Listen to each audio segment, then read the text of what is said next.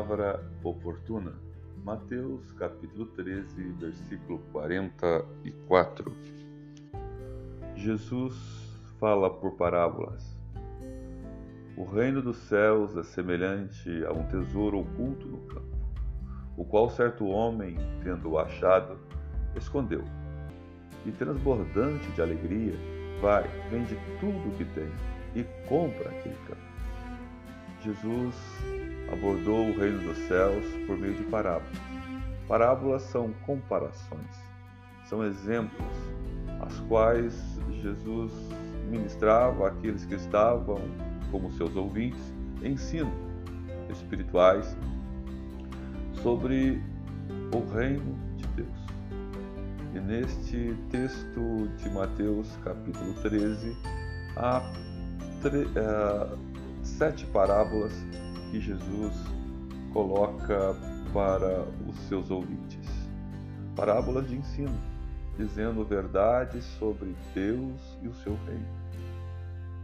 Deus chama você, chama cada um de nós a prestarmos atenção no reino dos céus. Ele dá uma valoração uh, diferente de tudo o que você já ouviu falar sobre o reino dos céus. Ele nos chama a atenção como chamou a atenção daqueles da sua época. E ele o fez diante dos religiosos, diante dos escribas, diante daqueles doutores, chamados doutores da lei, que diziam ver, que diziam enxergar e que diziam saber tudo sobre Deus e o seu reino mas que quando Jesus falava das parábolas não conseguiam perceber, não conseguiam ver.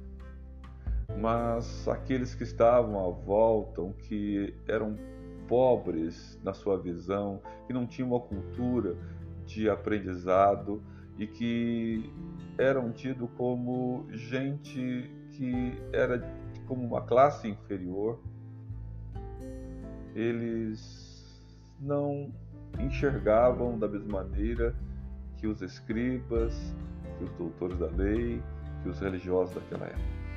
Não. O Senhor permitiu que eles pudessem agora, através das parábolas, enxergar as verdades do reino dos céus. Este era o propósito das parábolas, para que aqueles que não viam pudessem ver, e aqueles que diziam ver não enxergar. Assim, o perdão de Deus foi aplicado sobre aqueles que aprenderam sobre o reino dos céus.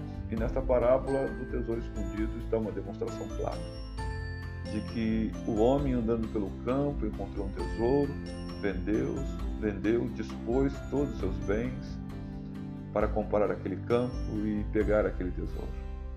Assim somos nós na nossa vida que encontramos um tesouro. O tesouro é Jesus nós dispomos de tudo, vendemos tudo, deixamos tudo para trás, a fim de alcançar esse tesouro que é Jesus Cristo. E pela fé tomamos esse tesouro. A nossa fé é o preço exigido por Deus de nós olharmos para Jesus e alcançarmos as bênçãos da salvação em Cristo Jesus nos dado na cruz do Calvário. Jesus é o nosso maior tesouro. E essa graça maravilhosa Deus derramou sobre nós. Deus nos fez enxergar, olhando perfeitamente para a pessoa de Jesus, entendendo que é Jesus que instala o reino de Deus em nós.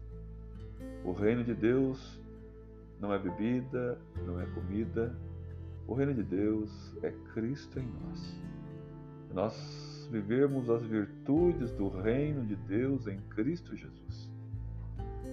Fica aqui o desafio para você nesta hora, de buscar esse reino, e você só pode encontrá-lo na pessoa de Jesus, que é o maior tesouro que você pode ter, ou qualquer homem pode ter na sua história pessoal.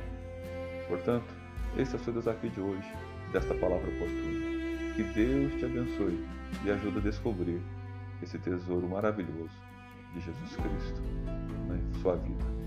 Em nome dele. Amém.